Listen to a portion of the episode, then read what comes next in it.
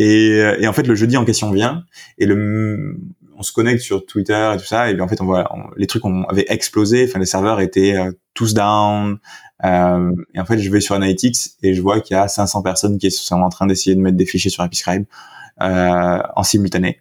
Euh, et l'article était parti complètement viral sur Twitter. Il y avait des mecs du Washington Post qui nous envoyaient des messages, de Forbes, de, euh, de, de, de, des newsrooms assez assez connus.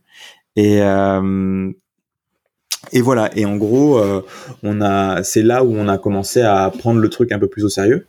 Euh, et on était en plein examen, donc on passait nos journées à répondre aux clients, enfin nos journées à faire nos examens, nos nuits à répondre aux, aux, aux, personnes aux utilisateurs.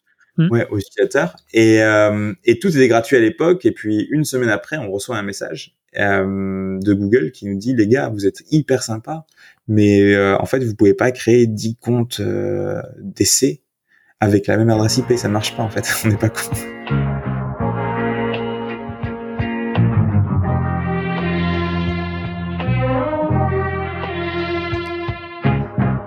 Bienvenue dans SaaS Club, le podcast qui vous partage les recettes gagnantes des SaaS français. Je m'appelle Eric Seclet et je suis copywriter freelance pour SaaS B2B. Le but de ce podcast est simple vous apporter sur un plateau les meilleurs conseils et retours d'expérience d'entrepreneurs de l'écosystème SaaS. À chaque épisode, direction les coulisses pour parler validation de l'idée, conquête des premiers utilisateurs, acquisition, pivot, mais aussi réussite et apprentissage. On abordera tous les sujets sans détour. Mais avant de démarrer l'épisode, pensez à vous abonner et à laisser une note plus un avis sur Apple Podcast. C'est le meilleur moyen d'assurer une longue vie à cette émission. Bonne écoute et bienvenue au club.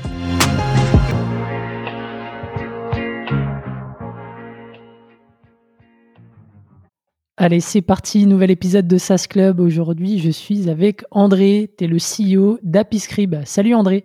Salut Eric, merci de m'accueillir. Super content de, t'avoir. Alors, euh, euh, petite, petite particularité, tu n'es pas basé en France, tu es euh, basé à, Barcelone avec ta startup. Euh, donc euh, c'est assez marrant. Donc on aura peut-être l'occasion de, de voir pourquoi euh, tu t'es exilé entre guillemets là-bas. Il y a pas mal d'entrepreneurs dans, dans, la zone. donc AppyScript, c'est une solution, si je résume, hein, de transcription et de sous-titrage en ligne. Exactement. Que tu as lancé en 2017, c'est ça? Exactement, en mai 2017, pour être précis.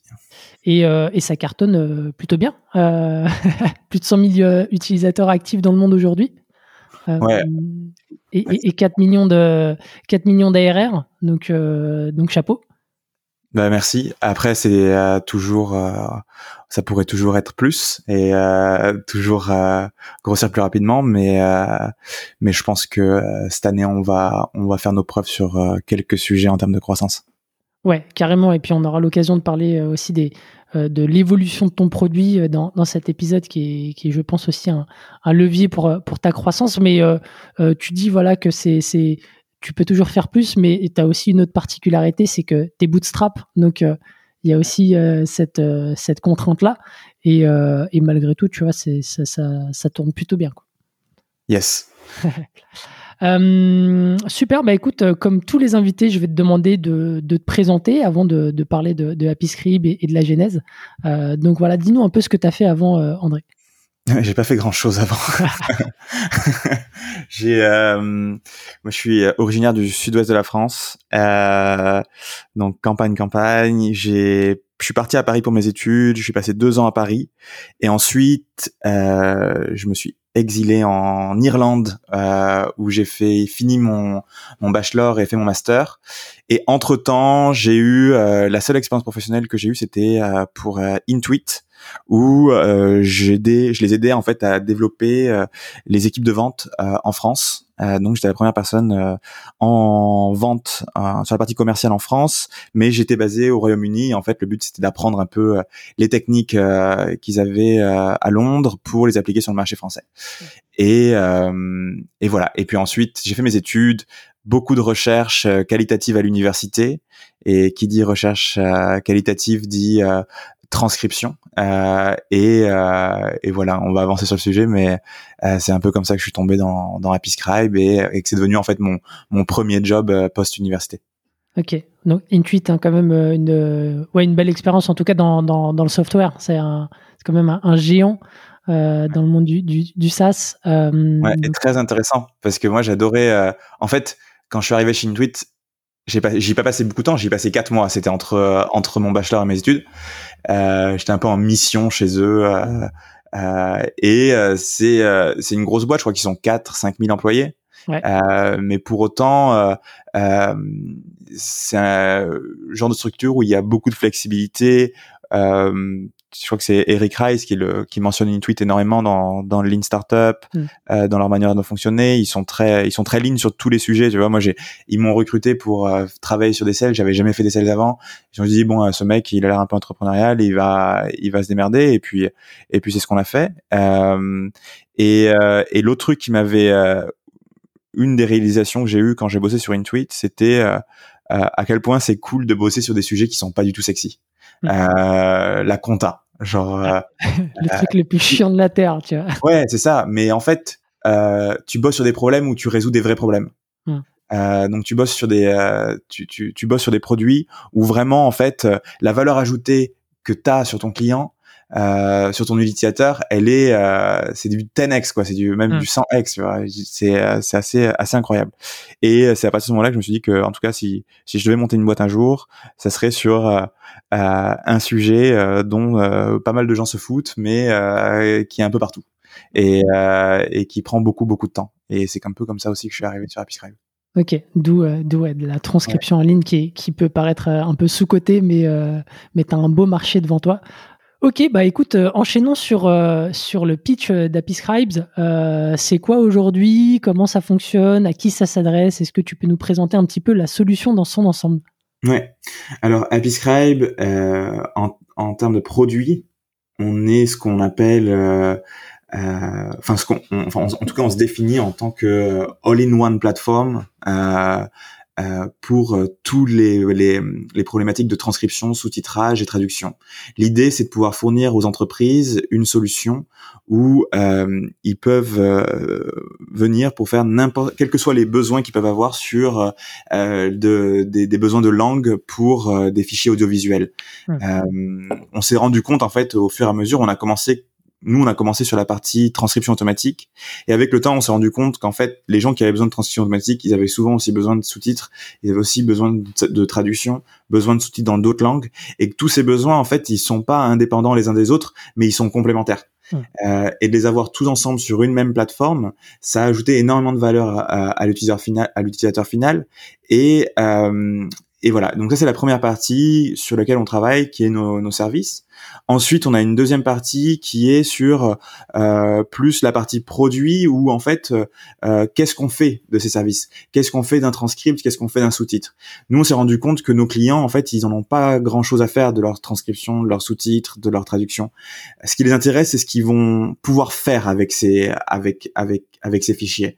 Euh, gagner plus d'engagement sur les réseaux sociaux, euh, pouvoir euh, analyser ou donner la possibilité à un producteur de, de de, de, comprendre de quoi on parle dans un documentaire ou de, sélectionner les différentes parties qui vont être euh, diffusées euh, à, la télé plus tard. Euh, c'est tous ces sujets-là sur lesquels on a, on, a envie de travailler. Et euh, donc, on, on, a commencé à, à, mettre en place des solutions de, de collaboration, donc pour avoir tous vos collaborateurs dans la plateforme.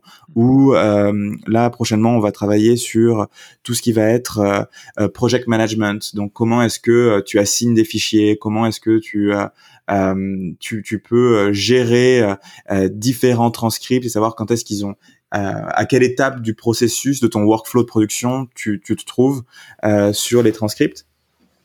Et, et ensuite, l'idée c'est de s'étendre aussi à des problématiques un peu plus complexes qui vont être sur euh, de l'analyse ou euh, euh, de l'analyse qualitative, de de pouvoir faire de la recherche à travers tous vos transcripts et le contenu qui est à l'intérieur, avoir des des des des des des, des, summary, un résumé en fait résumé, du transcript, ouais. Et, et en fait voilà. Donc en fait l'idée je m'évade un peu, mais c'est euh, c'est de, de, de de travailler sur comment est-ce qu'on peut donner de la valeur à ces transcripts Mmh. euh, et comment on peut les rendre euh, plus accessibles aux équipes qui euh, qui, qui en font la demande. Ok. Euh, et c'est super intéressant ce que tu as dit sur la, la collaboration et sur euh, euh, l'interopérabilité, on va dire, avec euh, d'autres solutions. C'est souvent à partir de là que euh, une solution prend vraiment le plus de valeur aux yeux d'un utilisateur. Et c'est aussi ce qui aide généralement à, à le retenir. Du coup, quand tu es sur un système fermé, c'est là où en fait tu es, potentiellement le, premier outil euh, euh, qui peut churner euh, quand, quand ça va un peu moins bien. Et, donc, ok. Et c'est quoi un peu les, cas d'usage les plus fréquents aujourd'hui que tu as recensés avec AppyScript Alors il y a beaucoup de cas d'usage. En fait, le milieu de la transcription et du sous-titrage, c'est un milieu où en fait on, on se rend pas compte que c'est c'est partout, mais on le voit pas. Euh, à chaque fois que tu regardes, euh, je sais pas, Racine des ailes, c'est à vous à la télé, euh, que tu regardes un documentaire, que tu regardes une série Netflix, Mm. Un documentaire sur Arte. Comment? Un documentaire sur, sur Arte. Ouais, exactement. Un documentaire de 45 minutes sur Arte, c'est 15 heures de transcription. C'est énorme. 15 heures de transcription. Euh, donc en fait, nos gros cas d'usage, euh, pour être, euh, pour revenir à ta question, ça va être euh, d'abord tout ce qui est production audiovisuelle. Euh, donc entreprise de production ou ouais entreprise de production audiovisuelle. Ensuite, on a aussi une partie sur l'e-learning. Euh, donc tout ce qui va être euh, ouais, cours en ligne, donc traduction, transcription, euh, sous-titrage et, et traduction des, des cours. Et une dernière partie plus sur les agences de traduction, les agences de localisation, euh, qui vont nous utiliser en fait pour euh, pouvoir gérer tout leur contenu multimédia audiovisuel. Hmm.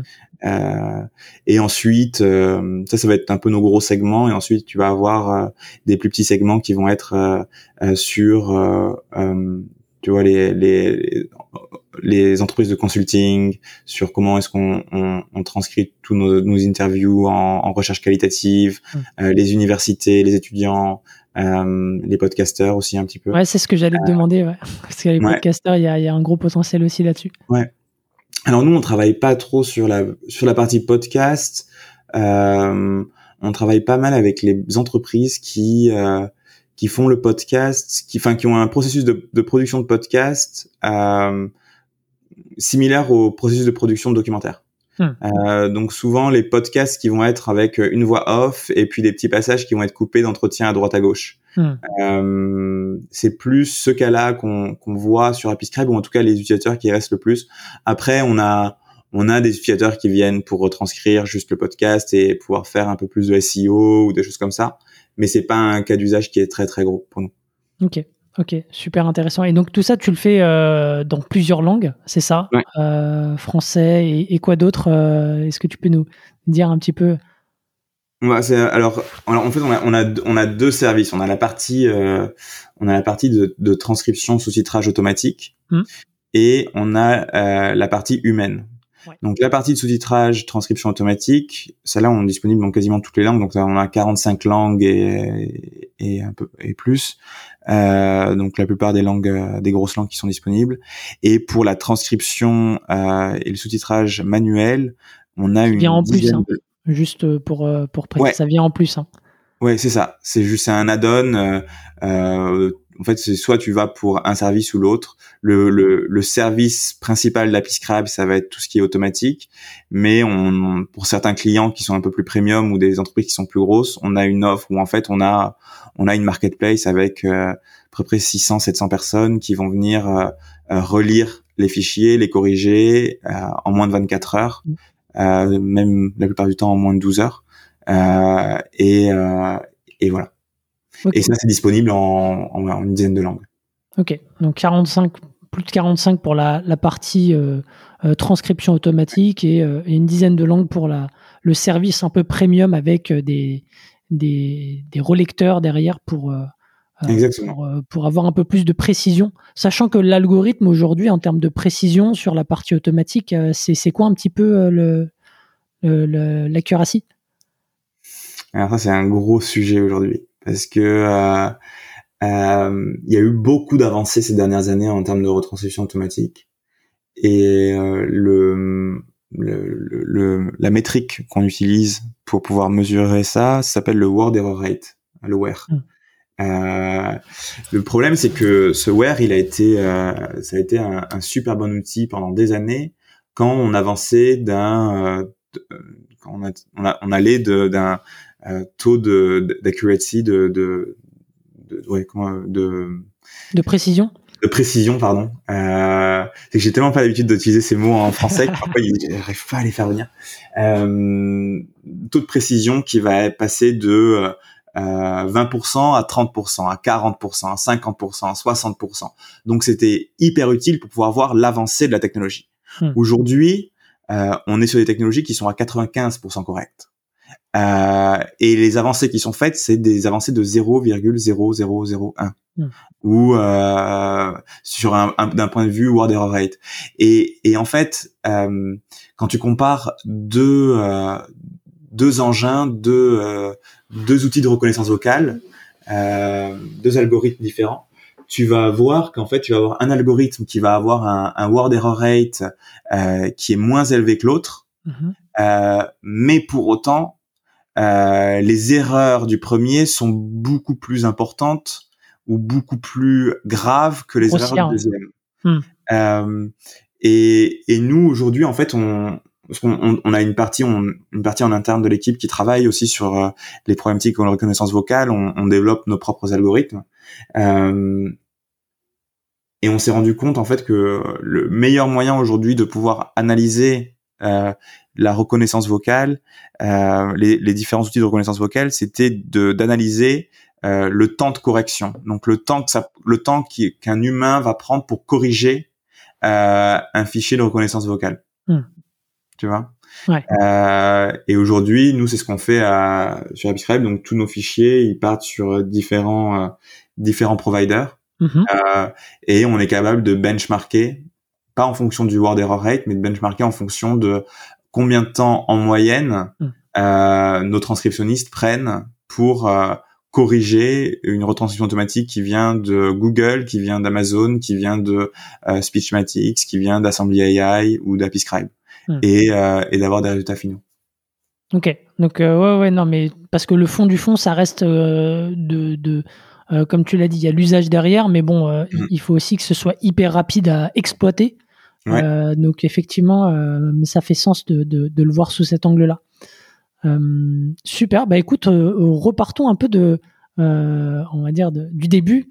donc tu disais, tu as fait pas mal de, recherches, ça t'a amené à, te plonger sur, enfin, à être confronté à la problématique de la transcription. Euh, donc à partir de là, est-ce que tu peux nous refaire le fil, tu vois, de ce qui s'est passé?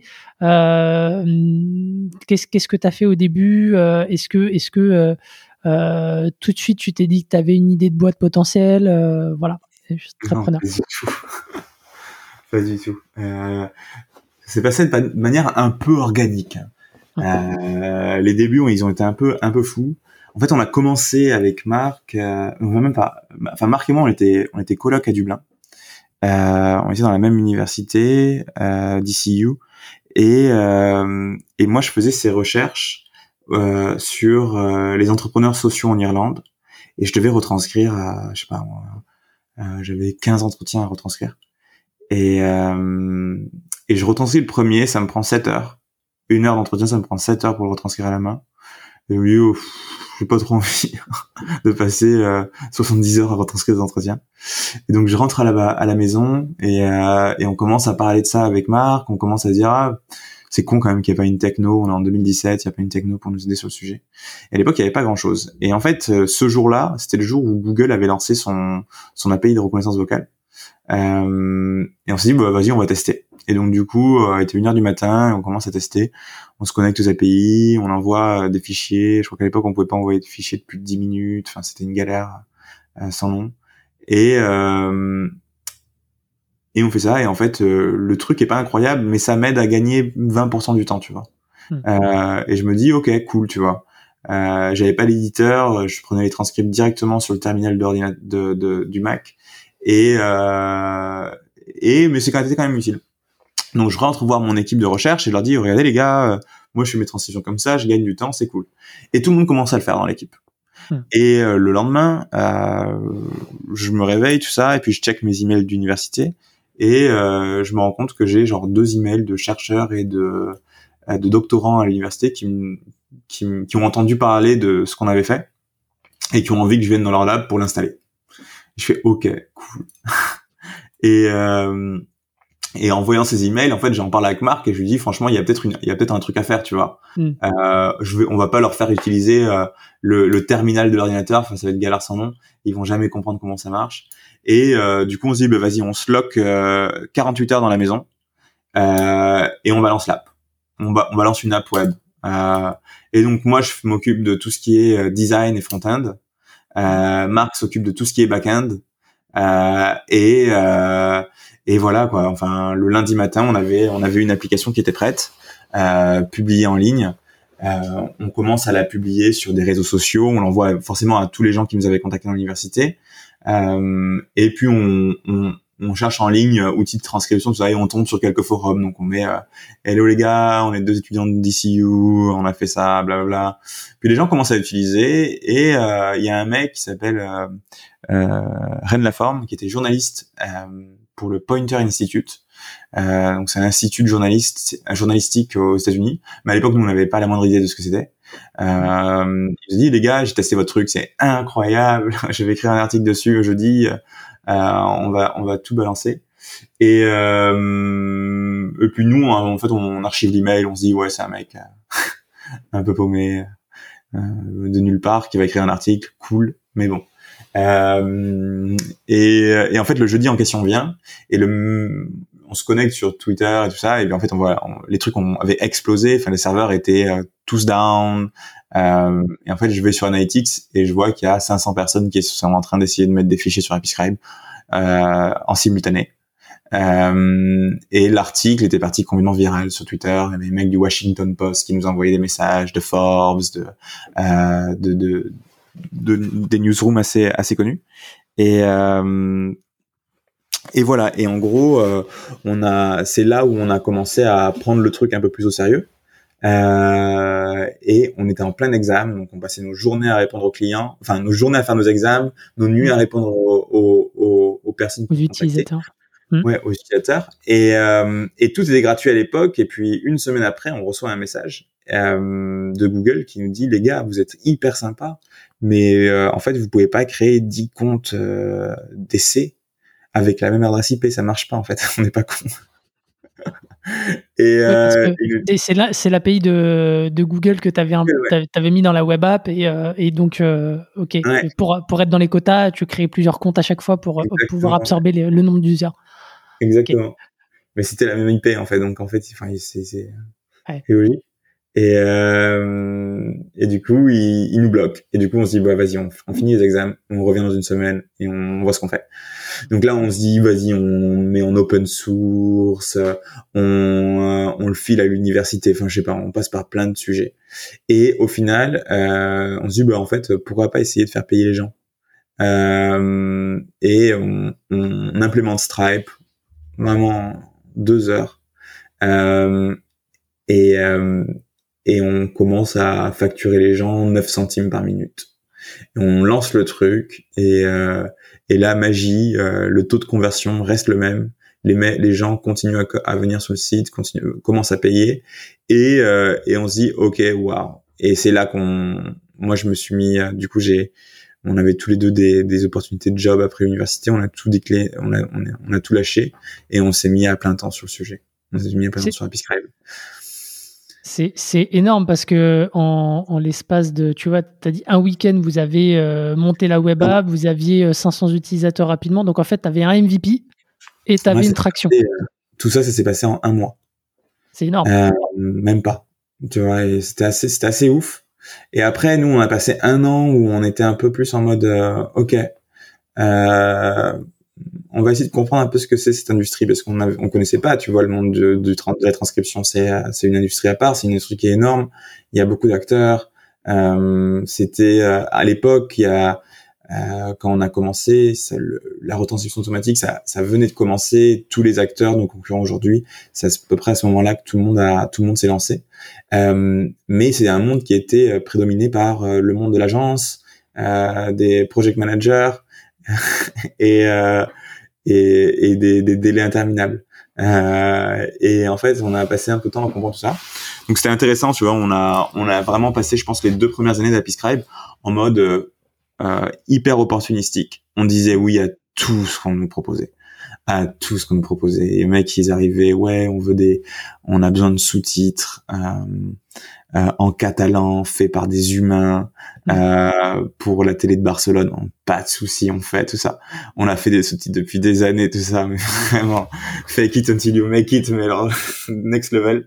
Et euh, et c'est un peu comme ça qu'on a commencé en fait. Euh, on a on a vraiment compris euh, tous les penchants de, de, de l'industrie. Euh, c'est à ce moment-là qu'on a commencé à travailler sur la retranscription humaine, euh, mais plus sur un projet, tu vois, en se disant, euh, vas-y, on, on, on, sait, on sait faire, on leur dit qu'on sait faire, et puis on se démerde derrière. Oui, on a commencé à faire du sous-titrage, tu vois. nous, on pensait que le sous-titrage, quand on a commencé, on pensait que c'était prendre un fichier texte et le casser de manière aléatoire euh, et de, de, de, le mettre sur un écran. C'est hyper compliqué le sous-titrage. Faire des, des, des sous-titres qui sont lisibles, euh, c'est un métier, euh, c'est un art. Euh, et, et, ça, c'est des trucs qu'on avait, on n'avait pas la moindre idée au début. Et en fait, on a passé tout ce temps à découvrir l'industrie. Mmh. Et euh, un peu après, on, après deux ans, on, on, on fait ce, cet off-site où on part en Irlande avec, on était quatre à l'époque. Euh, et euh, et on se dit ok c'est cool, mais en fait c'est quoi notre but? C'est quoi notre but en tant que boîte? Euh, Qu'est-ce qu'on veut résoudre? Sur quel sujet on veut bosser? Et, euh, et c'est à partir de ce moment-là qu'on commence à se dire que euh, on, on, on, a une partie produit qui est très cool et en fait une partie produit peut-être qu'elle peut nous aider en fait à résoudre euh, un, un, des plus gros challenges de notre génération qui va être un challenge technologique de notre génération qui va être la reconnaissance vocale. Mmh. Euh, pourquoi? Parce que euh, euh, nos clients, ils viennent avec des besoins de reconnaissance vocale, ils viennent avec des besoins de transcription, des besoins de sous-titres, et qu'en fait, il y a une accumulation de données qui peut être ensuite utilisée pour faire de l'entraînement. Mmh. et, et, et en cherchant un peu dans l'industrie, on s'est rendu compte que eh ben en fait, c'était le gros problème. S'il y a une raison pour laquelle la reconnaissance vocale, euh, elle avançait pas des masses euh, et euh, et que on continuait tous à se plaindre de la qualité de Siri euh, sur nos iPhones, c'est parce qu'en fait il y avait il y avait il y a un, manque euh, que la data et que les datasets de retranscription vocale, c'est le nerf de la gare. Mmh. Euh, c'est pas les algos, c'est pas le computing power, c'est vraiment le la, la, data qui est qui est dessus euh, que tu utilises pour t'entraîner. Et, euh, et on s'est dit ok, ben en fait on, on, on, a commencé à bosser là-dessus. Et à ce moment-là, c'était vraiment juste un, tu vois, une idée. Euh, et on a commencé, je pourrais t'en parler un peu plus tard, mais on, on, maintenant on a des, on a une équipe dessus et on, avance très très bien sur le sujet. Euh, et, euh, et en gros voilà. Et c'est à partir de ce moment-là aussi qu'on a commencé à, à essayer de d'arrêter de vouloir fournir juste un, un, service qui est la transcription, mais plus mhm. d'essayer de d'ajouter toutes ces parties produits autour mhm. euh, pour euh, pour pas seulement fournir un service de transcription, mais pouvoir accompagner nos utilisateurs dans leur dans leur workflow de travail, que ce soit en termes de production, d'e-learning, de euh, de quoi que ce soit. Ok, Bon, super intéressant. On a fait euh, même un, un, fast forward euh, euh, sur sur la partie offsite. je vais juste rebondir sur sur quelques quelques éléments. Peut-être essayer de synthétiser. Donc sur sur cette première année, tu montes très rapidement un MVP. T'as ta mm. première traction. Euh, t'as du bouche à oreille qui se crée avec avec de la presse, avec des réseaux sociaux. à ce moment-là, en fait, ce qui ce qui m'intéresse, est-ce que vous avez est-ce que vous avez mis en place d'autres euh, d'autres actions? Est-ce que vous avez eu d'autres initiatives pour développer la boîte, sachant que vous êtes bootstrap depuis le début? Mm. donc tu vois comment est-ce que euh, c'est qu'est-ce que qu'est-ce que vous avez euh, fait sur cette, première année puis même la deuxième année pour pour faire connaître le service? Donc ouais, je suis, très peu à l'époque. Hein. première année, deuxième année, c'était un peu la galère. on, c'était vraiment organique. Euh, et il n'y avait pas grand chose d'autre en fait. organique mais chaotique. Organique mais chaotique, ouais. C'était vraiment du bouche à oreille la deuxième première année. Et en fait, en milieu de deuxième année, euh, en fait, tu vois, les, la première et deuxième année, euh, tout notre trafic, il venait de toute la presse qu'on avait qu'on avait eu euh, au niveau du lancement. Hum. Presse plus réseaux sociaux, bouche à oreille, mais mais rien qui te rien d'exceptionnel, tu vois, rien qui te fasse vraiment grossir de de 0 à 100. et en fin, ouais, milieu fin de deuxième année, même troisième, non, deuxième. Euh, moi, je commence à m'intéresser vachement au SEO. Et je me dis, en fait, euh, qu'est-ce qu'ils cherchent les gens quand ils viennent sur Episcribe Tu vois? Quand tu as besoin d'un service de transcription, tu as besoin d'un service de sous-titrage, qu'est-ce que tu cherches? Est-ce que tu cherches euh, transcription, logiciel de transcription automatique, ou est-ce que tu cherches euh, euh, ça c'était les mots clés sur lesquels on travaillait avant, tu vois, ou logiciel de sous-titrage? Je savais pas trop, et puis je commence à chercher, tu vois, et puis euh, je passe des heures et des heures sur euh, Href à, à, regarder les volumes et tout ça. Mmh. Puis je tombe sur un truc et je me dis c'est pas vrai. Euh, et je regarde les, les volumes de euh, format audio euh, tout texte. Et je vois MP3 tout texte, 30 000 visites par mois, mmh. MP4 tout texte, 40 000 visites par mois. Et je me dis putain en fait c'est incroyable. C'est en fait les gens ils cherchent. Enfin, déjà le, la terminologie de transcription, tout le monde la connaît pas. Mmh. Euh, les gens, les gens confondent ça avec la traduction. Enfin, c'est un bordel. Et euh, et en fait, ils cherchent de manière très simple. Moi, j'ai j'ai des vidéos MP4. Je veux, euh, j'ai besoin de texte. Donc, ils vont taper MP4 tout texte. Mmh. MP4 en texte. et en fait, ouais. Et en fait, du coup, j'ai, on a, on a, on supportait déjà euh, sur Apiscribe, je sais pas, 50 formats mmh. de d'audio et de vidéo. J'ai pris tout ça, j'ai fait un peu de code sur Ruby, euh, sur Rails, et, euh, et puis j'ai, je l'ai balancé et on a lancé comme ça, je crois, euh, la, le, la première journée, euh, ouais, 70-80 landing page, mmh. tout automatisé. Euh, Quand tu dis tout automatisé, c'est-à-dire? Ah, C'est-à-dire que le contenu des pages était complètement automatisé. C'est-à-dire que j'avais et alors tous les mecs, tous les gourous du SEO à Paris, ils me disaient fais surtout pas ça, ça va pas fonctionner, vous allez vous cramer, bla bla bla bla bla. Moi j'étais là, de toute façon on a rien déjà, donc en fait je veux rien cramer du tout. et euh, et du coup on le lance et genre une semaine après on était position zéro sur tous les mots clés. C'est énorme. Ouais, c'était assez ouf. Et à ce moment-là par contre on a commencé à bosser vraiment sur le sujet. Mmh. Et aujourd'hui tu vois on doit avoir, euh, je sais pas moi peut-être 700 landing page, landing page par euh, par langue. Ouais. 800 landing page par langue et on le site est disponible en 10 langues. Ok. Euh, donc ça fait euh, ça fait du volume. Toujours tout en automatique, c'est ça? C'est automatisé. Après maintenant c'est non maintenant c'est beaucoup plus euh, enfin la, la, la, ouais la structure des pages est automatisée, mais le contenu est beaucoup plus personnalisé. C'est-à-dire que maintenant on a pour certaines langues, on va, enfin, c'est c'est c'est beaucoup plus complexe maintenant. Hum, ok. Euh, c'est donc ça c'est ouais deux ans et demi, trois ans après le début de l'aventure. C'est c'est c'est le point d'inflexion pour toi d'Apiscribe sur un plan commercial? Ouais ouais ouais. Ouais, parce que là, vraiment, on, a eu ça et puis euh, comprendre. Euh, on a fait deux choses en même temps. On a travaillé sur SEO et on. Il y a quelqu'un, je me souviens plus, qui nous a dit, mais euh, par contre, les gars, votre pricing, vous l'avez fait comment? Hum on avait aucune justification. Et on dit, ok, si doublez-moi ça. c'est qui vous a dit ça? Je crois que c'était à The Family, je sais plus qui m'avait dit ça. Ouais. Euh, ah, parce que donc tu as démarré à 9 centimes, tu étais à 9 centimes euh, la minute, c'est ça, pendant 2 ans et demi, 3 ans? Ouais, et puis on est passé à 25 centimes 2 ans après. Énorme, ok. Et euh, en fait, ça n'a rien changé. Le gens, je crois qu'on l'avait augmenté. C'est et, euh, et en fait, les deux, ça nous a fait, euh, je crois qu'on a, je me souviens plus, je me souviens plus des chiffres, mais euh, on a eu une croissance qui a fait comme ça. Vraiment, c'était une barre verticale.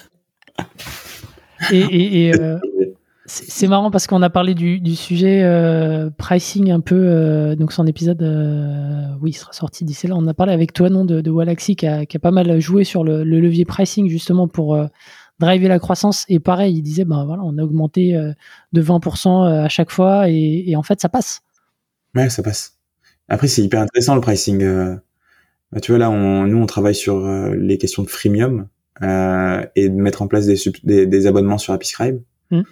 Euh, et j'ai un, une advisor qui était euh, VP Sales chez Pitch avant.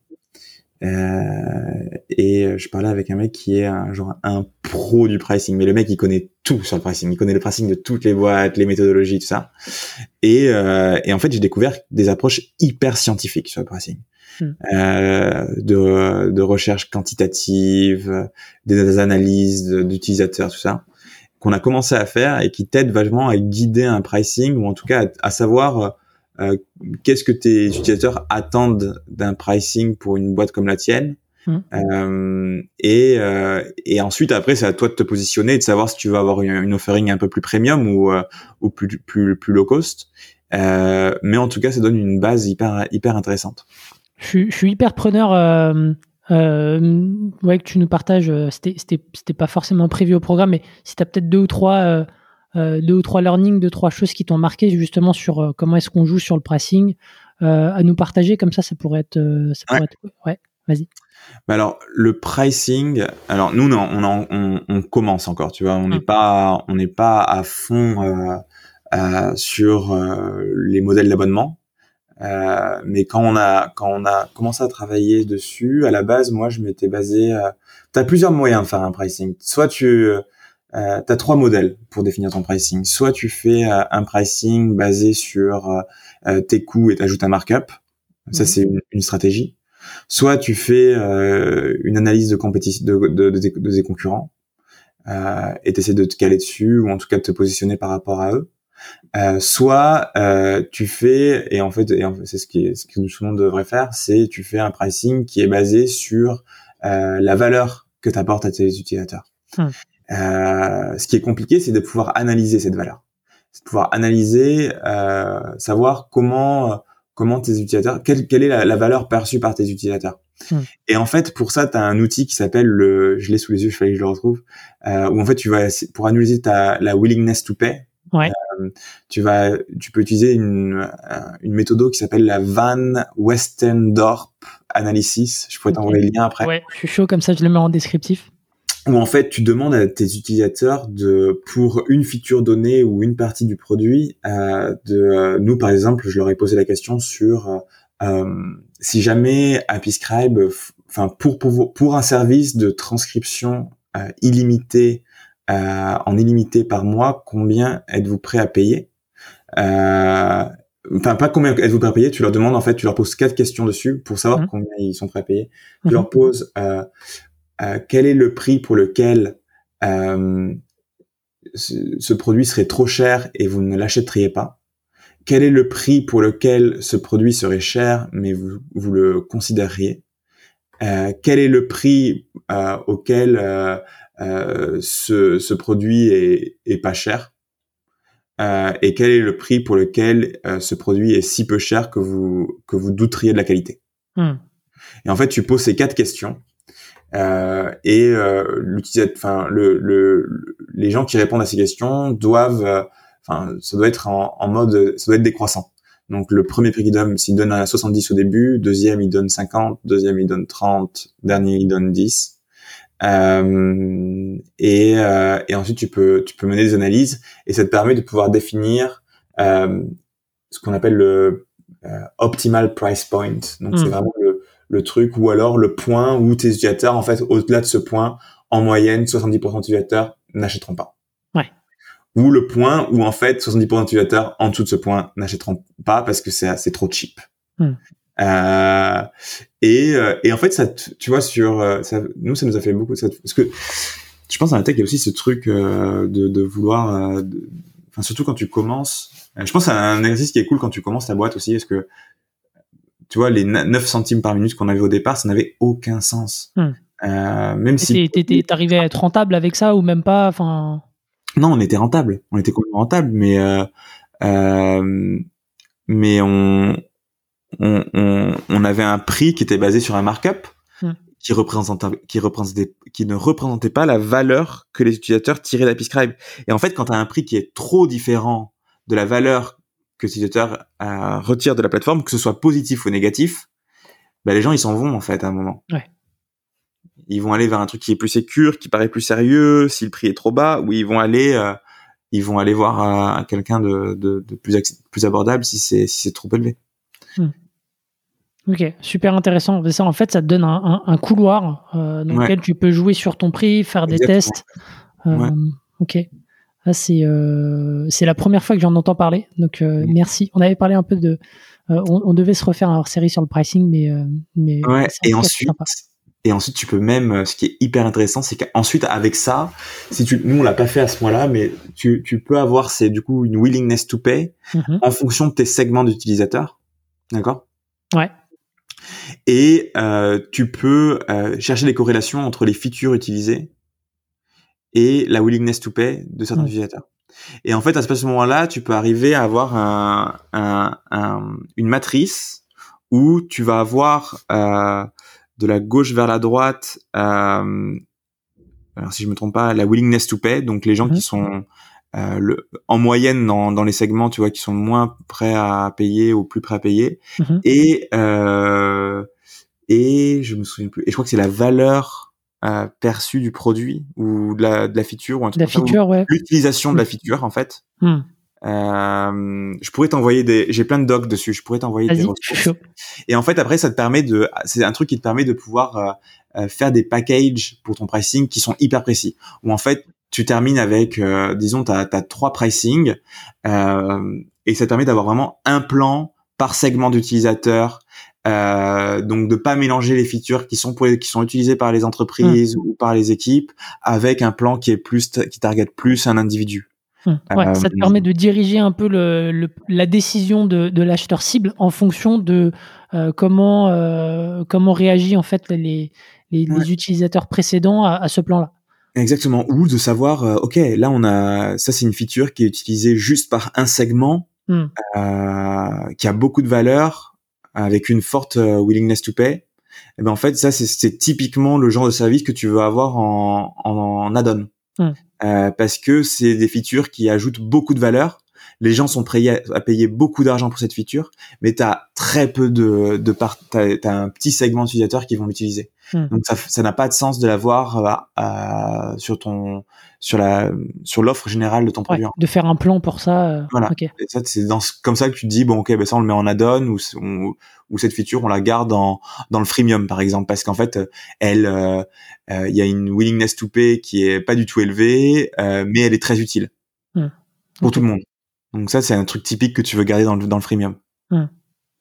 Ah, c'est euh, c'est énorme. On- en, en fait, on pourrait euh, continuer là-dessus. euh, mais, Ah ouais, moi j'adore. Je suis tombé dans tous ces trucs il y a deux mois ouais. et, et en fait c'est hyper intéressant. C'est des des choses qui sont beaucoup plus scientifiques que que ce que ce que je que, ce que je pensais tu vois. Ouais, ouais, là où tu te dis, ça peut jouer sur. Euh, bon, Il y a un côté psychologique, il y a un côté, euh, on va dire, hyper rationnel là-dessus, dans ta manière derrière de, de tester et d'analyser.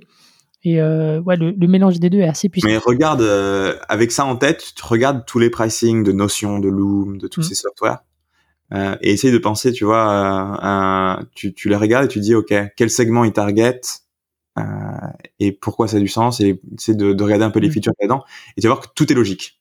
Hmm.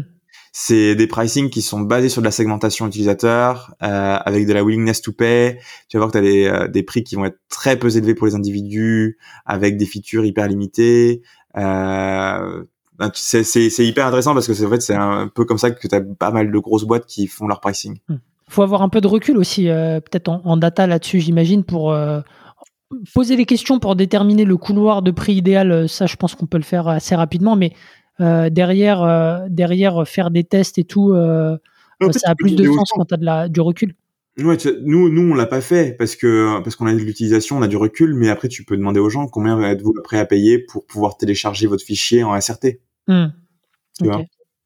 Euh, tu peux avoir, euh, tu peux, tu peux poser ces questions. Tu peux savoir, euh, euh, tu vois, nous on sait qu'on a, on a quelques exports qui sont utilisés par un petit groupe de personnes euh, qui sont hyper premium, Hmm. Euh, parce que c'est du STL, c'est pour euh, diffuser euh, sur sur les chaînes de télé européennes. Donc Hmm. tout le monde n'utilise pas ce, ce- cet export-là. Euh, et, euh, et les gens, ils sont prêts à payer pour ça parce que c'est c'est chiant. ouais, carrément. Ouais, là, tu leur enlèves une épine du pied, donc c'est bon, quoi. Le, le prix n'est plus un sujet. C'est ça. Euh, et ça, tu peux, le, tu peux le demander aux gens si t'as pas la, si t'as pas la donnée, je pense. Hum. Super, super intéressant. Je suis obligé d'avancer euh, quelque part. parce, parce, que, en vrai, il y a, y a, plein d'autres sujets sur lesquels tu as, as, as, de la valeur à nous apporter. Euh, donc, euh, je reviens, on va dire, à, à la partie euh, SEO, mais pour transitionner, en fait, aujourd'hui, le SEO, ça drive l'essentiel. En fait, tu pas de marketing, ce que tu me disais, tu pas de marketing. ce qui drive l'essentiel de, de, la visibilité d'Apiscribe, c'est c'est le SEO avec ses landing pages traduites en plusieurs langues qui te permettent d'avoir plus de 10 millions de, de vues par mois, c'est ça?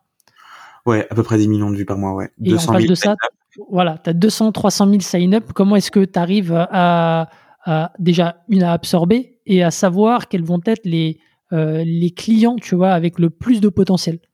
Non, mais alors ça c'est tout le euh, toutes les problématiques de product led growth et euh, product led motion. C'est un peu c'est un, un, sujet sur lequel on est en train de bosser. Mmh. Donc là, on n'est pas encore au top. on essaye de de, de comprendre, mais en fait, euh, grosso modo, la manière dont on est en train de le faire, on est en train de le mettre en place, parce que ça t'as beaucoup de sujets euh, sur le sur ces sujets-là, mhm. sur le sujet de la, du PLG, mais euh, on commence à en fait à essayer de contacter tous les gens qui euh, sign up sur Apiscribe avec euh, un domaine précis. Donc ça, ça va être sur euh, la partie automatisation de des sales par rapport aux utilisateurs. On commence avec les domaines et en parallèle, on, recherche de manière beaucoup plus précise nos euh, différents segments. Donc là, tu vois, j'ai euh, l'équipe go-to-market et, et j'ai deux personnes dessus. Ils bossent sur euh, les newsrooms. Donc là, ils vont passer trois semaines à vraiment essayer de contacter tous les gens qui sont sign up sur Apiscribe, qui sont du Figaro, du Le Monde, de Libération, euh, de la Vanguardia, de, enfin de toutes les newsrooms d'Europe, et essayer de voir en fait euh, est-ce qu'on a des chances de gagner des clients ici, des clients entreprises ici, euh, ou pas. Donc ils vont contacter, euh, ils vont ils vont mener des expériences pendant pendant trois semaines sur le sujet où ils vont euh, contacter les gens qui ont sign up, ils vont contacter euh, les chief digital officers de ces entreprises, ils vont contacter essayer de contacter des gens en LinkedIn, ils vont je sais pas peut-être faire du retargeting. Enfin ils vont ils vont avoir une liste d'expériences en fait pour essayer de voir si si on peut faire quelque chose et en parallèle de ça ils vont essayer de faire des cas d'usage avec des clients existants. Euh, euh, des clients existants. Donc, on, nous, on travaille avec l'agence de presse allemande, par exemple. Euh, donc, essayer d'avoir, euh, de pouvoir écrire quelque chose, avoir un article, une vidéo, essayer de, de, de, de, de documenter euh, ce persona. Mmh. Euh, donc, vraiment d'avoir de la donnée euh, quanti et, et qualitative sur, sur, sur cette personne. Et ensuite, l'idée, c'est que c'est de faire ça sur tous les segments qu'on a, de voir ceux qui sont le plus intéressants et de vraiment de mettre en place des, des solutions qui sont de, de euh, je veux dire de human touch ou ouais de human tech touch human touch dans le processus de de de, de classification des leads ou en tout cas de priorisation des leads qui soit plus automatisé et plus précis et euh, où on mette beaucoup plus d'efforts sur un ou deux segments où, tu vois où qu'on ait une personne sur chaque segment et euh, qu'on qu'on mette tous nos efforts là-dessus. Hmm. un peu un peu l'idée donc c'est un mix aujourd'hui euh, entre une approche tech et humaine, euh, mais ouais. surtout c'est une approche proactive. C'est qu'à ouais, partir ouais, du moment où tu as les sign-up, tu ne les laisses pas euh, moisir, je dirais, dans, dans le CRM. Il y a très rapidement... Ouais. Oui, oui, oui. C'est-à-dire qu'il y a toujours très rapidement un point de contact qui se fait pour justement. Et, et est-ce que tu regardes aussi, peut-être tu monitors par rapport à l'usage sur les, les, les premiers jours, les premières semaines? Bah ça on le fait pas encore mais c'est un peu ce qu'on ce qu'on a envie de faire en fait. Là en fait euh, nous on a eu beaucoup de retard sur euh, mettre en place tout notre euh, data warehouse tu vois de, de, de centraliser toutes nos données de de de de d'avoir tous nos outils connectés les, les uns entre les autres de pouvoir euh, tous nos trucs d'événements et là en fait on est en train de mettre ça en place justement pour pouvoir mener ces actions automatiser ces actions avoir des volumes pouvoir implémenter tout ce qui va être amplitude, euh, tout, tout ce qui est product analytics, pouvoir euh, euh, truc con, tu vois, mais euh, pouvoir pousser euh, tu vois, si le lead, si on a une personne qui sign up et on sait que elle bosse dans les médias, qu'elle est, elle a une position d'exécutive dans une dans, dans, cette boîte et qu'elle est basée à Paris, pam, on l'envoie sur le CRM. Hmm. Et t'as les actions qui sont prises automatiquement la personne contacte la personne et les toutes les tous les points de contact qui sont faits par les sales repartent sur le sur le sur le data warehouse et en fait on a l'intégralité des des données business et euh, et produits dans un dans une même euh, dans une même database. Hmm. Ok ok ok je vois donc la la, la partie data est encore euh, c'est encore euh, encore en process c'est un peu le bordel. Ça, ça, ça, tu te donnes un, un objectif, euh, tu vois, un horizon pour, euh, pour mettre, entre guillemets, un peu de l'ordre dans tout ça? Sachant que plus ça avance, plus tu as, de la data qui s'accumule. Donc, euh, ouais. Ouais, ouais, mais là, on bosse dessus. pour l'instant, on, fait un, on fait un data warehouse qui est très simple, avec tu vois, les quelques données utilisateurs qui sont clés, dont le support a besoin, les sales ont besoin, et tout ça. Mmh. une vingtaine d'events qu'on track, donc pas énormément. Euh, et, euh, et ensuite, on va connecter les outils. Là, je crois que notre data warehouse, il est prêt. On est en train de connecter les outils, ce qui est pas, ce qui a quand même du, du boulot, ce qu'il mmh. faut, faut, faut tweaker pas mal de données. Euh, et, euh, et ensuite, l'idée l'année prochaine, c'est de, de, construire une équipe Ops euh, sur Apiscribe. Euh, donc d'avoir une ou deux personnes, un ingénieur et un data analyst, qui vraiment en fait euh, entraînent les équipes et en fait, c'est un peu comme une équipe produit à l'intérieur de la euh, et les utilisateurs, c'est euh, les employés. Euh, et leur rôle, en fait, c'est de vraiment faire en sorte que ben, les gens utilisent la donnée, les gens, tu vois, qu'on on, on, on, itère rapidement sur qu'est-ce qu'on envoie sur un sur le CRM, comment on trigger les bons événements, comment on trigger les bonnes séquences outbound, comment on peut faire du remarketing, enfin, t'as des milliers de trucs, hmm. et d'avoir quelqu'un là-dessus. Ok, donc chantier, euh, chantier en cours. Euh, super, bah écoute, ça sera cool peut-être d'avoir tes, tes learnings euh, par la suite. je te propose de, de, parler un peu de, de l'évolution du produit qui a pas mal, qui a pas mal bougé hein, depuis, le, depuis le lancement. Donc il y a eu la transcription automatique, après il y a eu le lancement de la, la, la transcription humaine avec ces, ces, ces, ces problématiques de, de, sourcing de talent parce que tu nous en as parlé juste avant. Mm. Euh, il y a eu aussi derrière euh, la partie intelligence artificielle qui a pointé le, bout de son nez. Peut-être juste commencer par la, partie transcription humaine. est-ce que tu peux nous, nous, redire comment est-ce que tu as lancé l'offre, en combien de temps, et comment, comment derrière tu as réussi à organiser tout ce beau monde? Tu vois, tu as parlé de 600, 700 freelance derrière. Donc, mm. ouais, je suis curieux d'avoir ton, ton input là-dessus. Ça, ça pourrait être un podcast en soi. Euh, c'est assez énorme. on a commencé, on a commencé la rétention humaine il y a deux ans. Euh, tu vois, en quelques chiffres, euh, aujourd'hui, c'est 700 personnes. C'est peut-être euh, près d'un million d'euros qui ont été qui ont été payés à, à ces transcriptionnistes en deux ans. c'est 10 langues et dans l'équipe, c'est deux personnes en ops, un product manager, euh, et euh, une personne en qualité. Hmm. Donc on est passé de rien à un truc qui est qui a bien grossi, tu vois. Euh, euh, ouais, ça représente une bonne partie de tes effectifs. Ouais, ça représente une partie des effectifs. Au chiffre d'affaires, tu vois, ça représente un million d'euros hmm. euh, sur sur cette année, sur 2022. L'année dernière, ça représentait 500 000. Hmm. donc ça a grossi de manière sympa.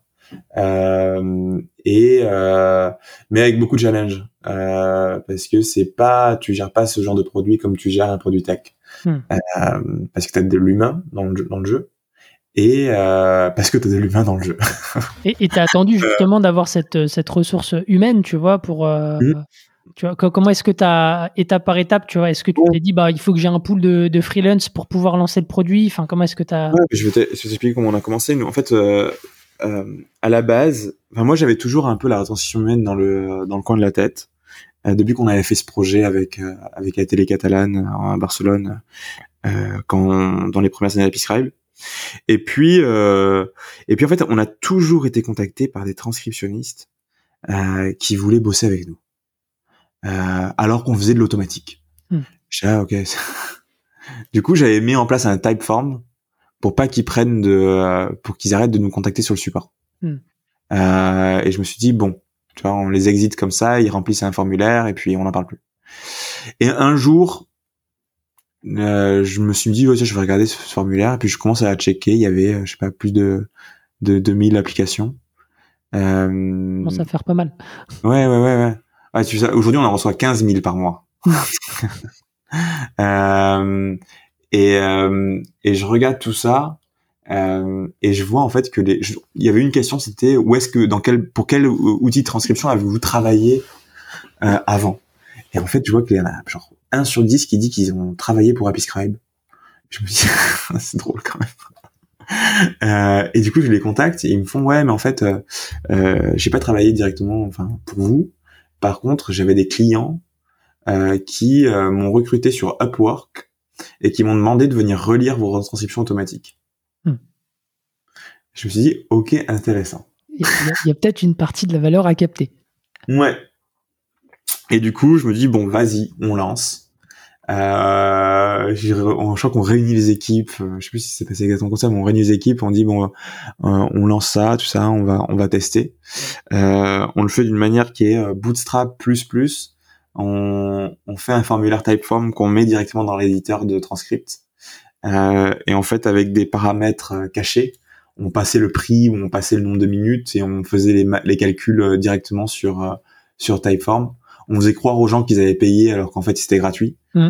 Euh, et on a lancé la transcription automatique comme ça. Et moi je recevais des notifications sur Slack en me disant hop, il y a un mec qui a demandé une transcription.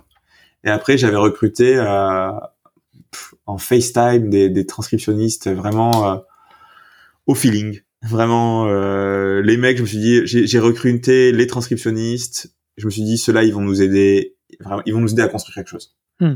Euh, c'était même pas, euh, j'ai même pas, même pas fait de test d'orthographe. Enfin, se dire. Euh, et euh, et voilà. Et en fait, à partir pendant les, je crois les premiers mois, c'était comme ça. En fait, on recevait les demandes sur Slack et puis euh, et puis moi, je les recrutais les gens pour faire des transcripts sur WhatsApp. Hmm. Euh, je leur disais, les gars, on a un transcript à faire là, on a reçu cette demande, tout ça. Et, et en fait, ça a pris très très vite. Euh, donc on a commencé l'anglais en genre septembre. Euh, trois mois après on lançait le français, six mois après on lançait l'espagnol, euh, neuf mois après on lançait l'allemand. et on a très vite lancé quelques langues comme ça. Et puis les choses ont évolué. On a commencé à avoir besoin de beaucoup plus de transcriptionnistes. Euh, moi, j'avais, on avait construit Episcribe sur, enfin, la, la, partie humaine sur trois piliers. Euh, premier, c'était réactivité. Euh, je voulais que ce soit une plateforme aussi pour les transcriptionnistes où euh, où ils sentent qu'on qu'on care pour eux, donc euh, où ils aient une bonne expérience utilisateur. Mm. Parce que dans la plupart des, t'as beaucoup de plateformes de ouais de gig economy où en fait tout ce qui est devant le client c'est magnifique et puis dès que tu passes dans la plateforme de derrière tout te mm. glisse rien ne marche c'est bourré de bugs et j'avais pas envie de ça deuxième truc je voulais que ce soit une plateforme qui euh, qui euh, rémunère.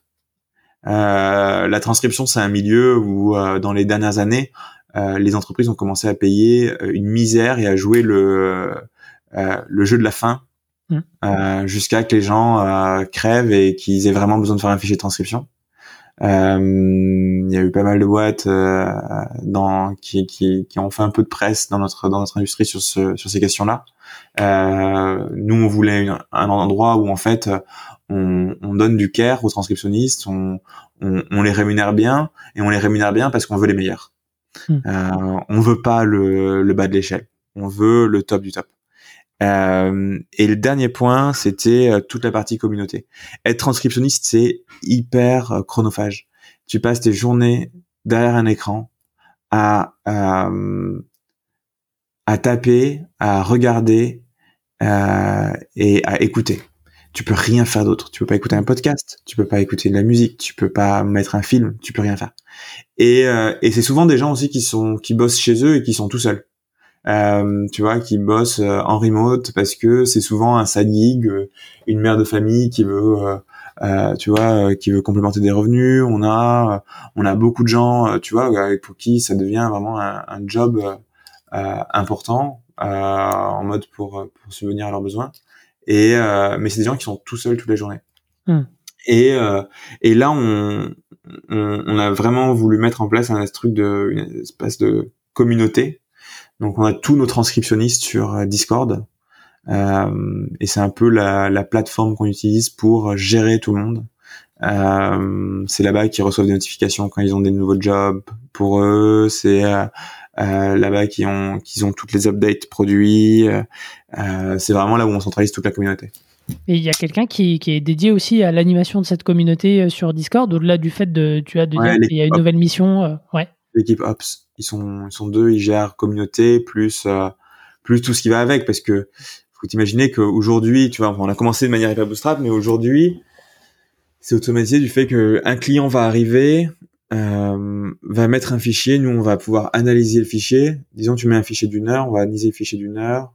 On va dire ok, on est capable de savoir la difficulté de son fichier pour les transcriptionnistes. Donc en fonction de ça, on va ajuster le prix.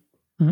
Euh, on va payer les, on va payer les transcriptionnistes euh, pour pouvoir payer euh, très bien payer les gens qui travaillent sur des fichiers très très compliqués et euh, réduire un peu le prix sur des fichiers qui sont très très simples et où l'intelligence artificielle a fait quasiment tout le taf.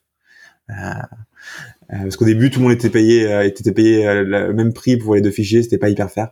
et ensuite, ensuite, t'as tout un système derrière de, de, de t'as différents groupes de transcriptionnistes en fonction de leur ancienneté, euh, de leur score, euh, de leur des reviews qu'ils ont eu de la part des clients, euh, mais aussi des, des, de, de, de, nos, de la partie des reviewers internes.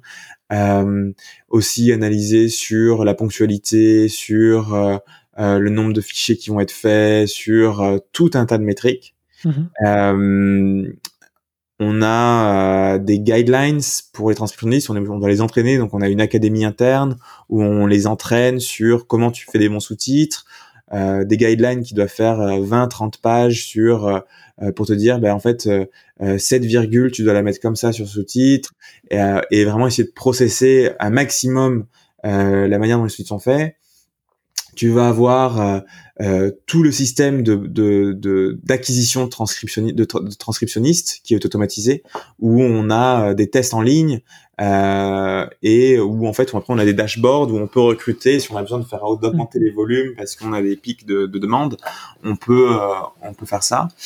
Et ensuite, et en gros voilà. Et en fait, on a, on a vraiment automatisé tous ces process au maximum sur AppyScribe.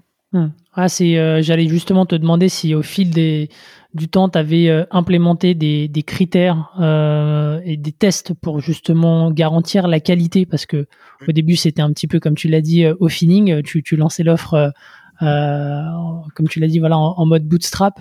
mais ok, aujourd'hui, c'est, c'est processé. Et c'est quoi peut-être un petit peu le euh, ça veut dire qu'aujourd'hui, vous êtes plus exigeant sur la, la sélection à l'entrée. Tu vois, tu me dis que tu as, 20 000, 20 000 on va dire, candidats par mois et tu en as 600, 700. Donc, euh, donc ouais, comment, c'est quoi un petit peu la, la bah, sélection Tu vois, les, les, les euh, tu vois, il y, a, y a une raison pour laquelle il y a les, on a des concurrents qui jouent le, le jeu du, le jeu de la fin avec les transcriptionnistes, c'est qu'il y a beaucoup, beaucoup, beaucoup, beaucoup de gens qui veulent faire ça. Euh, on reçoit 10 000 candidatures par mois, euh, on n'a pas du tout à la demande pour euh, pouvoir euh, donner du job à 10 000 personnes par mois. et, et nous, on veut garder les transcriptionnistes qui soient actifs sur la plateforme, donc on, on, on refuse, on refuse beaucoup beaucoup de monde. Euh, et ensuite on sélectionne les meilleurs. Euh, tous les processus de qualité, c'est nous on a on a on a plusieurs trucs, mais euh, on garantit à nos utilisateurs qu'ils vont recevoir leur fichier en moins de 24 heures, mmh. que ce soit une vidéo d'une heure ou une vidéo de 4 heures. Ok. et donc on a plein de processus internes pour pouvoir tu vois couper les fichiers en plusieurs segments de relecture, de qualité. Euh, et, euh, Comme ça, tu peux les dispatcher entre, entre, transcripteurs. Ok. Dispatcher, mais après, tu as tout un processus de, de relecture ou de review qui va être différent par rapport si c'est un fichier simple. Euh, c'est assez complexe. Il y a c'est un gros système derrière, c'est une grosse machine derrière en fait qui, euh, qui est automatisée. Hmm. En fait, où on a vraiment, euh, ouais, on a, en fait, on a automatisé le job du project manager de l'agence, quoi. Hmm. Et, donc, ouais, ça veut dire qu'à chaque fois que tu as une euh, tu as un retour de, de fichier, euh, il est analysé euh, en interne euh, de manière automatique, c'est ça pour pour s'assurer de la qualité ou là il y a, y a ouais, OK. Ouais ouais. Tu as des tests automatiques pour assurer la qualité aussi. Mmh. et des tests manuels. Et puis ensuite après c'est automatisé jusqu'au paiement. Mmh. Tu vois parce que les mecs ils sont dans 60 pays. Mmh.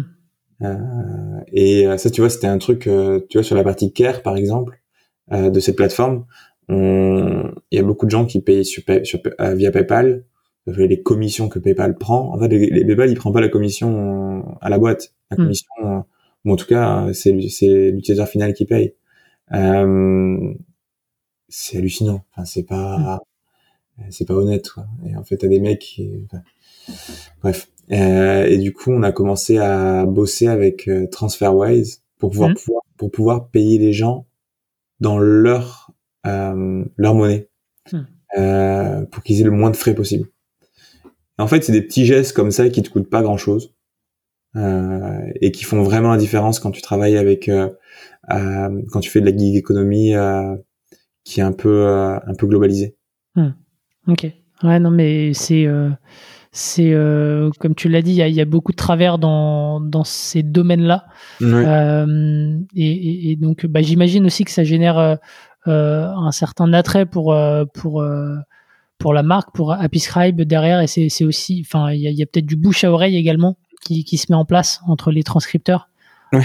Qui qui qui pousse vers. YouTube, sur YouTube, les vidéos vas-y, euh, comment gagner 1000 euros facilement par mois mm. sur Subscribe? Et d'un coup, on se retrouve avec 40 euh, 000 euh, applications en provenance du Brésil. Mm. on en a eu quelques-uns comme ça, tu vois, et mm. c'est drôle. Mais malheureusement, hein, on peut pas, on n'a pas, on n'a pas de la demande pour le moment pour tout le monde. Peut-être qu'il toujours ça. Ok. Peut-être juste pour, avant de passer sur la, la partie IA, pour là-dessus sur le et, et quand tu t'es dit que, que, vous alliez lancer et, peut-être un petit peu scaler aussi cette, euh, cette partie-là, dans la mesure où il y a une composante externe et humaine, euh, est-ce qu'il y a eu des réticences en interne, euh, tu vois, à lancer un service de ce type-là? Est-ce que ça a fait l'objet de, ouais, de ah, discussions? de, lancer la retranscription humaine? Ouais. Alors, je pense que vu qu'on était bootstrap, on était quand même assez libre et ça nous a pas mal aidé. Après, non, il n'y a pas eu trop de discussions en interne. Euh, ça, a été plutôt organique. En fait, on, nous, on y croyait. On savait qu'on avait des clients qui en avaient besoin. On avait des demandes de relecture mm. déjà, tu vois. On voyait ça, on voyait, on voyait ce qui se passait sur les, euh, sur les trucs. En fait, on l'a lancé. Et en fait, AppyScribe, ça, ça s'est toujours fait comme ça. C'est on, mm. De toute façon, en fait, tu veux, quand on, quand on lance des nouveaux produits, quand on lance des choses comme ça, on les lance jamais sans avoir les preuves que ça va fonctionner. Donc, euh, mm. tu vois, on a, enfin, ça nous a coûté quoi de le lancer au départ hmm. Une heure de travail d'implémenter un typeform? Même pas. Une demi-heure avec euh, faire les connexions sur Slack et euh, avec Zapier. tu vois, enfin, ça a été ça, zéro coût. Donc euh, nous, c'est comme ça qu'on fait. C'est tu vois, tu vois quand on a lancé notre éditeur de sous-titres, c'était un énorme boulot parce que faire du, du un éditeur de sous-titres, c'est c'est assez complexe. Et en fait, euh, moi, j'avais fait euh, je sais pas, 50 entretiens avec des utilisateurs avant pour savoir si ça valait le coup de le faire ou pas. Mm. Euh, et euh, et on avait, moi, c'était baqué par de la donnée, mais euh, on, on, on, travaille jamais sur quelque chose si on on sait pas qu'il y a une valeur une valeur derrière. Mm. Ok. Ah, c'est c'est effectivement dans, dans ton ADN hein, depuis le début là, de, de l'échange. tu dis souvent que ça se fait de manière organique et effectivement, en fait, il y a très peu de, de friction sur le euh, sur euh, le, la prise de décision, j'ai mm. l'impression.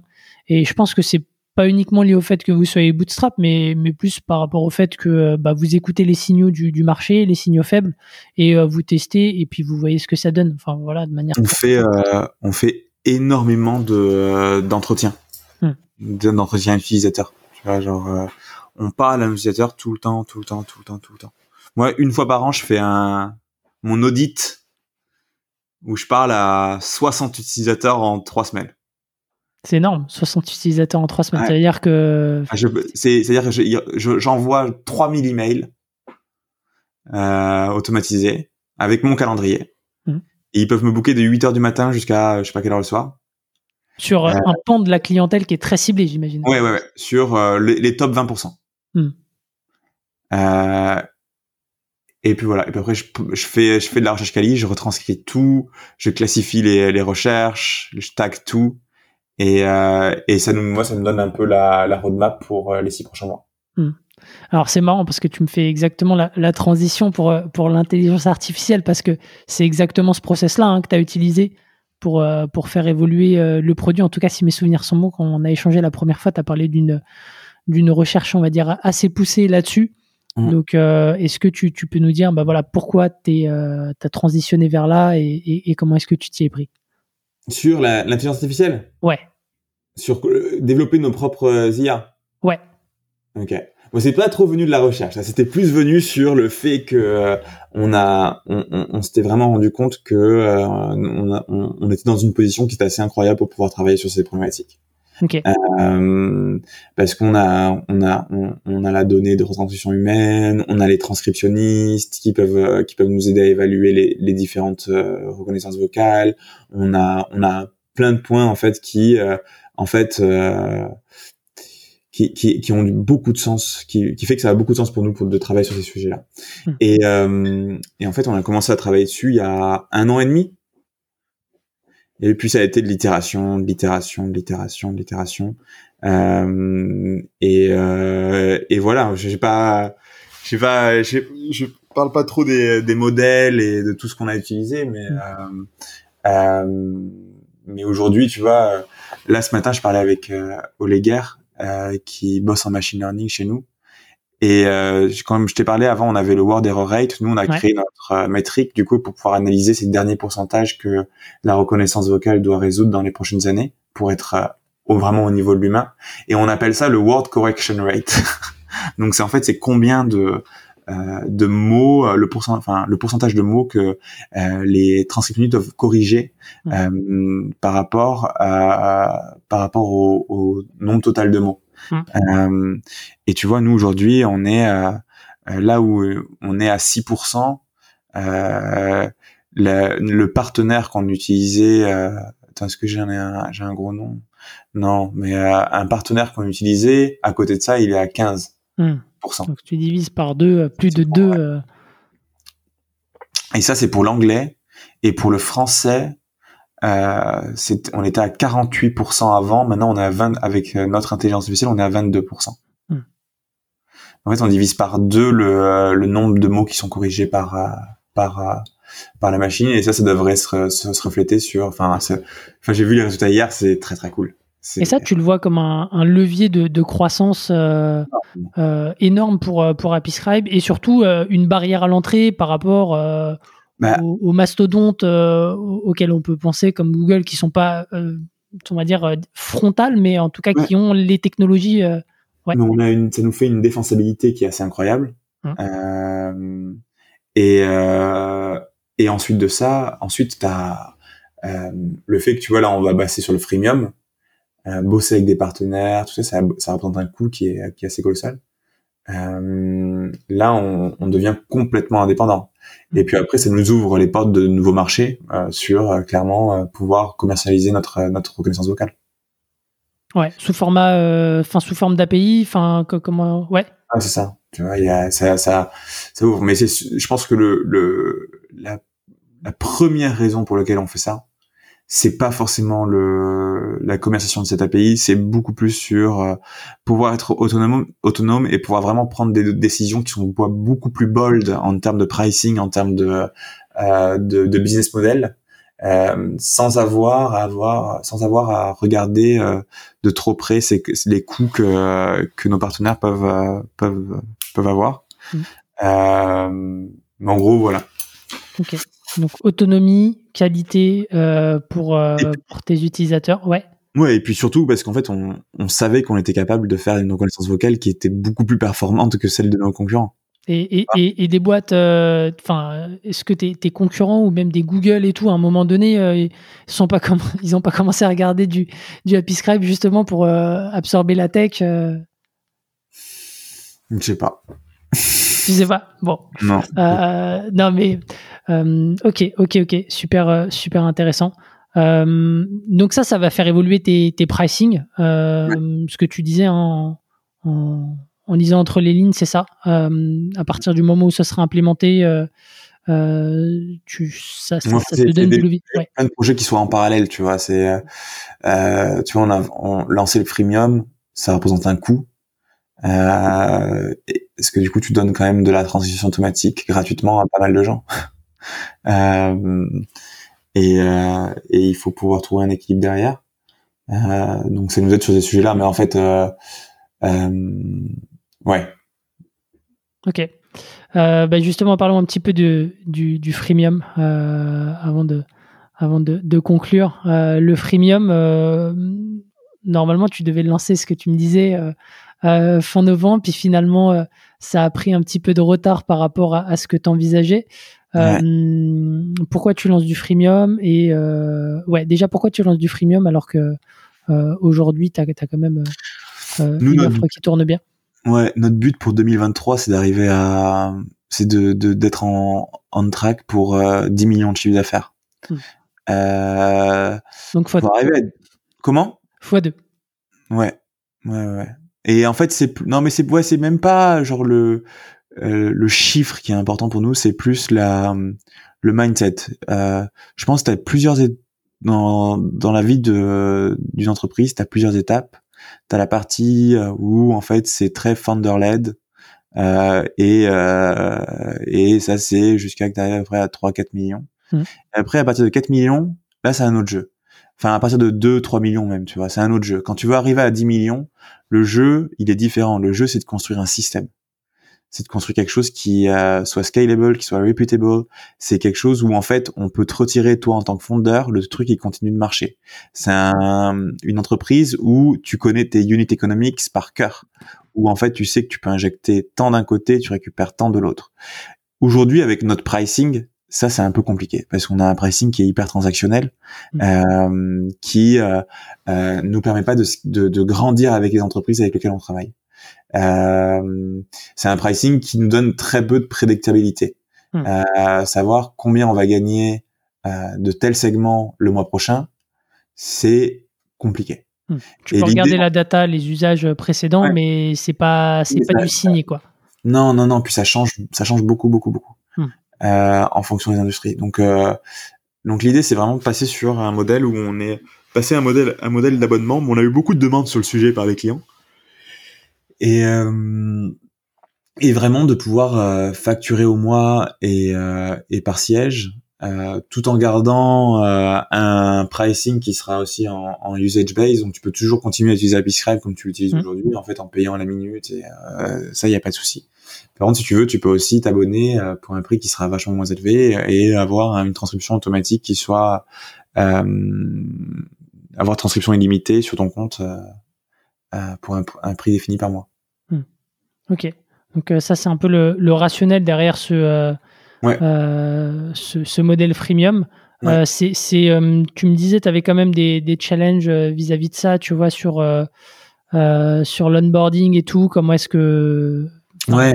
à quoi tu as été confronté exactement? Non, mais en fait, ce, dont on a été confronté, c'est juste qu'on on a aussi lancé des, on lance des, on a, enfin, on ship énormément en produits et la dernière chose qu'on a qu'on a lancé qui est une nouvelle version d'Apiscribe plus sur la partie euh, on a vraiment on a level up euh, toute euh, l'UI de l'interface, tout l'UX, on a ajouté mille options enfin pas mille options mais on a ajouté on a fait beaucoup de travail sur tout ce qui est collaboration dans l'interface et ça a pris un peu plus de temps que prévu.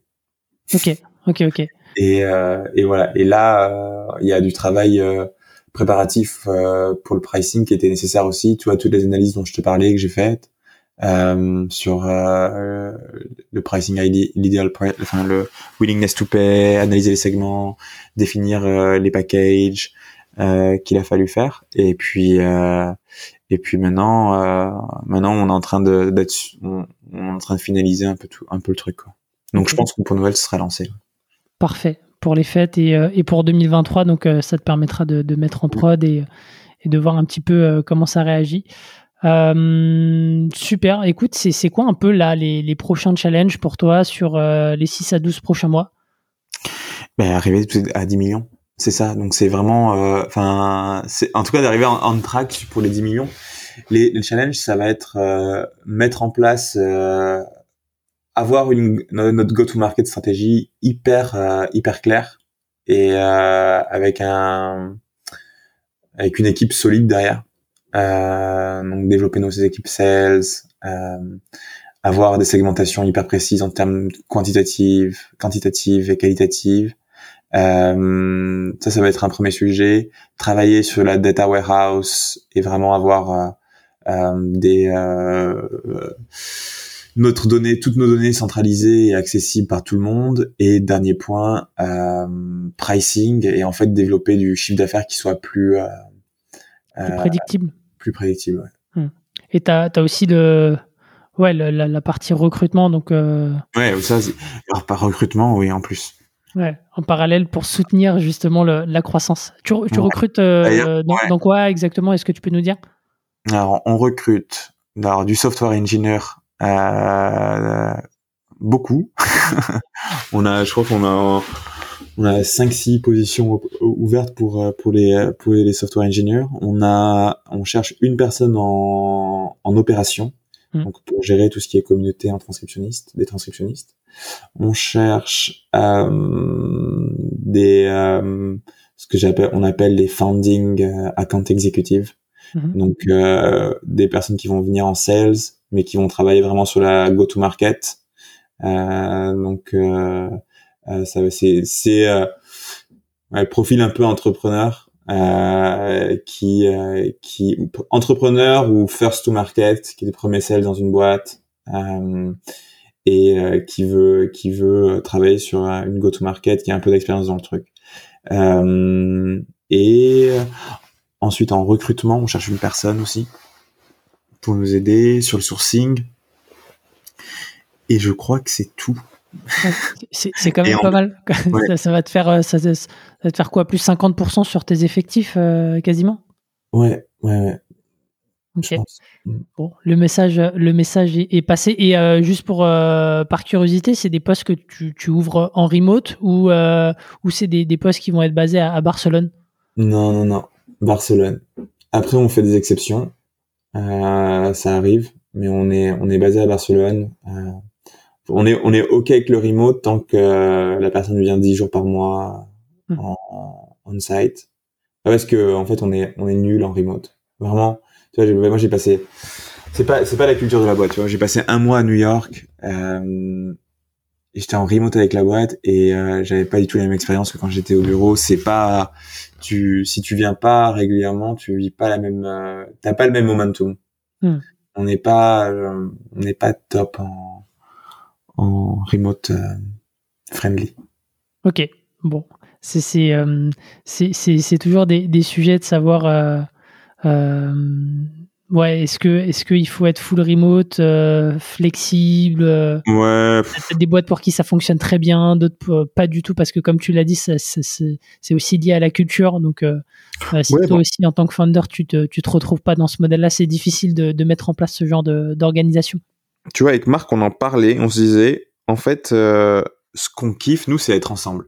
Hmm. Genre, c'est vraiment, c'est vraiment construire ce truc ensemble tu vois. Si c'est pour être euh, derrière un écran, euh, chacun à l'autre bout du monde, bah, en fait c'est pas fun. Enfin, ça me fait pas kiffer en fait. Mm. Euh, puis après on a une culture de boîte qui est assez cool, donc enfin.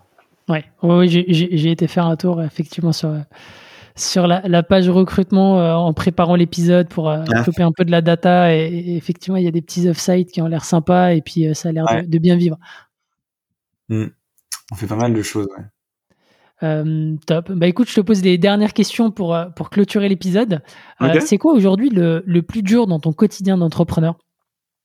Moi, c'est un peu le. Je suis. Je suis très très mauvais à... pour m'organiser. Très très mauvais. C'est-à-dire que c'est vraiment tout ce qui est to-do list, c'est une catastrophe. Euh, je dis de manière hyper honnête, euh, ça c'est un peu les, euh, c'est un peu le, le truc qui qui me qui me bloque le plus, tu vois, mon organisation. ouais. Ok. Tu, tu, travailles dessus, tu, tu te fais peut-être épauler euh, là-dessus. Euh, c'est un axe d'amélioration pour toi ou tu te dis bon, bah, c'est comme ça. Euh. Non, non, non, non, non. Bah, j'aimerais bien m'améliorer. J'essaye de temps en temps, mais après. Je... Pour le moment, j'ai pas vu de progrès. Donc l'organisation. cette année en tout cas. Ok. C'est quoi le meilleur conseil qu'on t'ait donné depuis le début de l'aventure? Meilleur conseil qu'on m'ait donné depuis le début de l'aventure. alors moi, il y en a un qui m'a alors c'est des trucs si tu t'en souviens jamais quand on te pose la question. Euh, mais j'ai un conseil que j'ai reçu qui m'avait marqué. Euh, c'est de toujours garder un maximum d'options ouvertes dans le futur. Enfin, quand tu dois prendre une, quand tu dois prendre une décision, mmh. de tout, de toujours prendre une décision qui te laisse le plus de portes ouvertes dans le futur. Mmh. Ok. Euh, je sais pas si c'est clair, mais euh... ça, ça, me rappelle aussi un peu l'armée euh...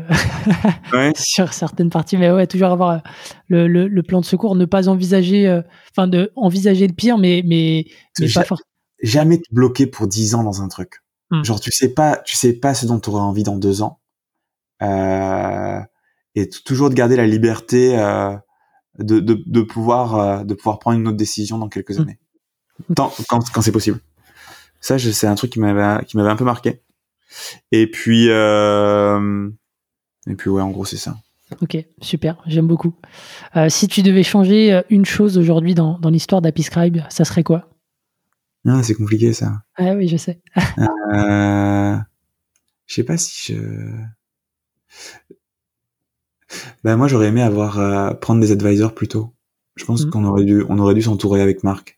Euh, beaucoup plus tôt de gens qui ont fait ça euh, euh, et qui l'ont fait et qui l'ont refait. Nous, on sortait d'université et je pense qu'il y a beaucoup de choses qu'on aurait pu faire de manière beaucoup plus rapide si on avait été entouré très rapidement par des gens qui qui avaient déjà cette expérience. Hmm. je pense qu'on était un peu têtu sur les bords et qu'on avait envie de tout comprendre nous-mêmes euh, mais parfois, tu as des sujets en fait euh, que les mecs ont bossé dessus, euh, qui ont bossé dessus 20, 20, fois sur le sujet, tu vois, en sales, comme ça. En fait, recrute ces gens, bosse avec eux, apprends directement, mais essaie pas de refaire le truc. Mm. Euh, t'iras beaucoup plus vite.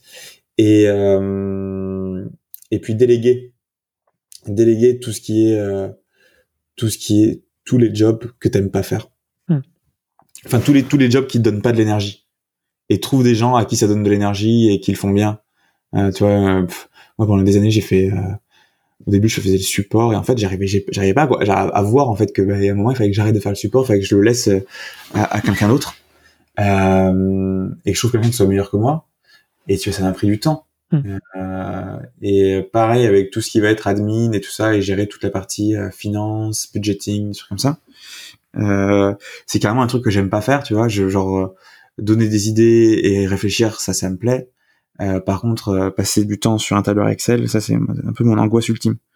Euh, et il y a des gens qui, qui adorent faire ça, tu vois, genre pour qui c'est vraiment un qui, qui sont bons en plus, tu vois. Donc en fait, pourquoi pourquoi tu te pourquoi passer du temps sur un truc que t'aimes pas faire quoi et et qui te donne pas d'énergie. Tu vois quand quand tu quand je sais pas. Et puis après, le dernier truc, c'est que ouais, enfin, après c'est plus un conseil, ça, c'est quand même prendre soin de soi, euh, parce que souvent, je pense qu'on oublie un peu de, on est euh, quand t'es entrepreneur, t'es un peu un peu trop résilient parfois, mm. et euh, t'oublies de, euh, de, de, on oublie, on oublie de prendre soin de soi-même. Et de prêter attention ouais, aux, signaux faibles. Ouais. ouais. Mm. Important, très important.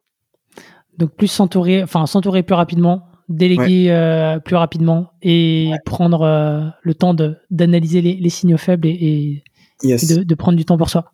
Ok. Euh, dernière question, est-ce que tu as un livre, une ressource à nous recommander en plus des, des, des ressources sur le pricing que tu vas nous partager? Ah ouais. ouais.